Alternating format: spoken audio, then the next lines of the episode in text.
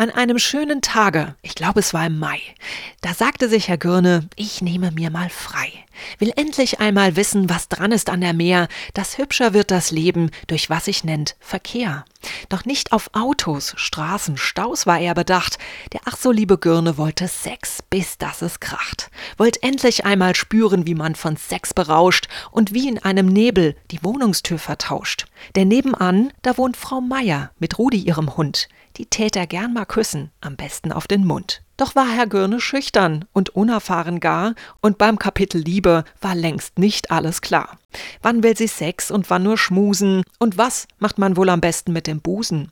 Wie deutlich darf man sie begehren, ohne zu bedrängen? Muss man zum Dank mit Gold und Silber sie behängen? Geht Sex auch ohne Liebe, nur zum Spaß und ohne Reu? Und was heißt Fremdgehen und was das Wörtchen treu?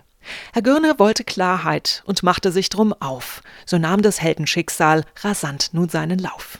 Kaum aus der Tür, da traf er auch schon Gabi. Die war sehr fesch und schmeckte nach Wasabi. Nach mehr als Küssen stand Gabi nicht der Sinn, drum warf Herr Gürne alsbald mit ihr dann hin. Nach G kam H und mit ihm Hilde, Feen gleich und Mitglied einer Gilde. Sex nicht vor der Ehe war deren Motto, Außerdem war Hilde Freundin schon von Otto. Drum zog Herr Görne weiter seine Bahnen und suchte nach dem Sex, als plötzlich ihn anstarrten die Augen seiner Ex.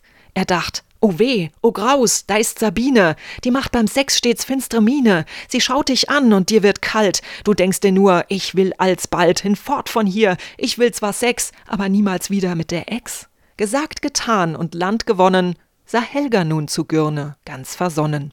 Sie wurde die Nächste in dem Reigen. Doch war die Frau auch ziemlich eigen, wollt Sex nur so und so, nicht hier und nicht so vage, jedwede Regung war ihr Grund zur Klage. Partnerschaft, Beziehung, das wollt sie obendrauf. In Panik floh Herr Gürne und pfeilschnell war sein Lauf. Er rannte heim, fast wie von Sinnen, da tat ihm jemand auf von drinnen.